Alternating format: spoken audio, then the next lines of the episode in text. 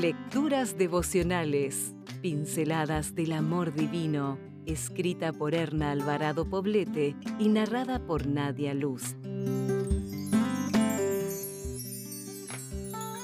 10 de mayo. Sean cuidadosas de la casa.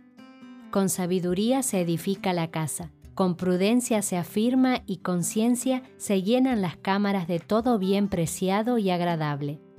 Proverbios 24, 3 y 4.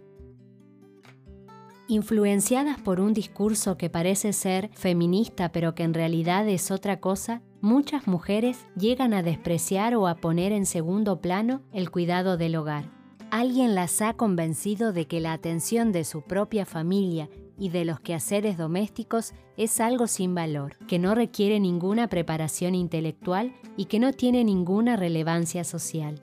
Las mujeres que así piensan no son capaces de ver que la madre es la primera educadora de los hijos, pues es la que forma sembrando valores y buenas costumbres. Esto sin duda requiere preparación intelectual y tiene gran relevancia social.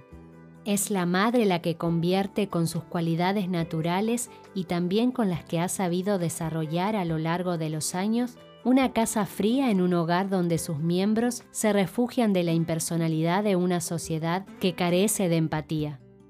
Quizá el trabajo del hogar sea poco recompensado y pase desapercibido para muchos día tras día. Sin embargo, para Dios es de un valor inmenso. Fíjate en esta cita de Elena de White.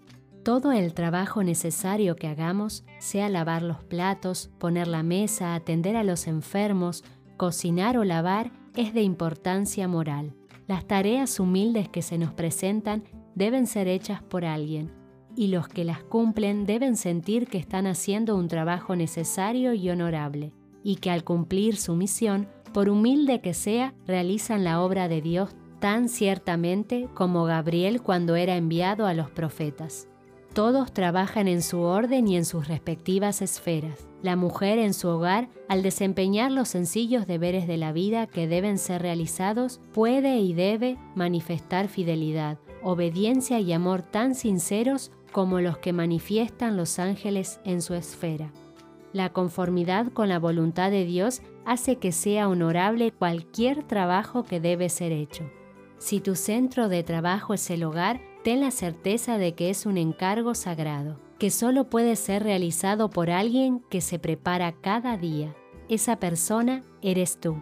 Agradece por tu familia, pues es un regalo de Dios. Cooperas con el Señor cuando realizas el trabajo doméstico con diligencia, alegría y responsabilidad. Si desea obtener más materiales como este, ingrese a editorialaces.com.